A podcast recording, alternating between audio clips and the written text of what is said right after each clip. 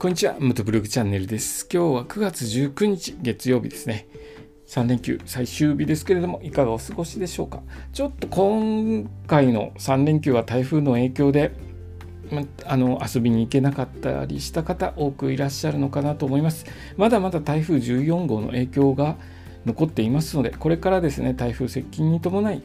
荒れてくる地域の方は十分に警戒をしてくださいね。僕は関東の方に住んでるんですけれども、関東はですね、えー、明日の朝から昼にかけて雨風が強まるそうです。バイク倒れないように注意したいですね。えー、バイクカバーとかをかけている方は十分に注意してくださいね。また、あのバイク片側スタンドと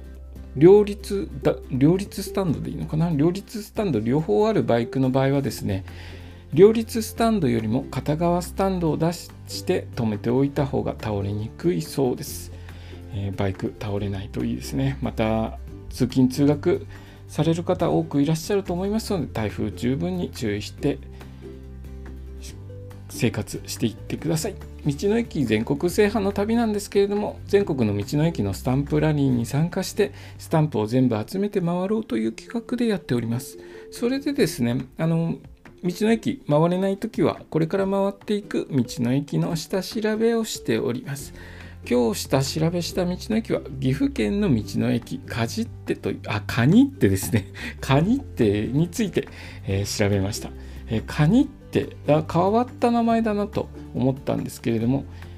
ここカニっていうのは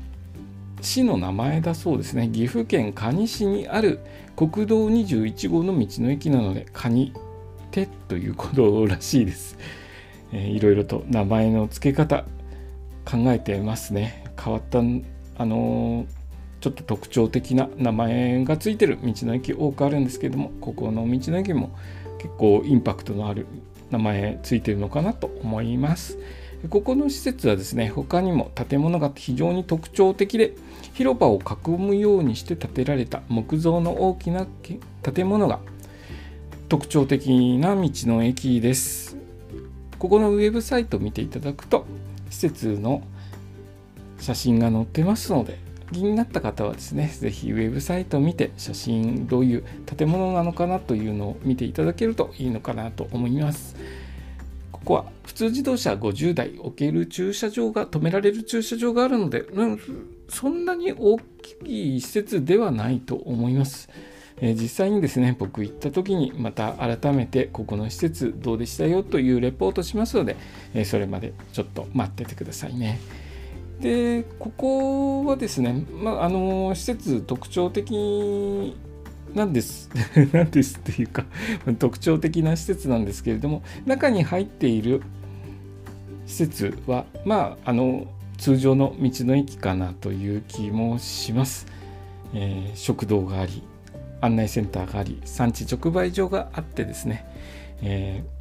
一般的な道の駅の施設を全部取り揃えていますので、まあ、あの施設ちょっと変わってるから何かないのかなということではないので、まあ、安心してですね道の駅と思って通常の道の駅と思って立ち寄られてみてはいかがでしょうか。えー、今日はですねちょっと急ぎ足であの放送してますけれども、えーと、と岐阜県の道の駅ですね58箇所あるのかな道の駅いっぱいあるので回っていくのが今から楽しみですね。今日の放送はですね岐阜県の道の駅カニッテについて調べたことを放送させていただきました。今日の放送もお聴きいただきありがとうございました。それではまた明日。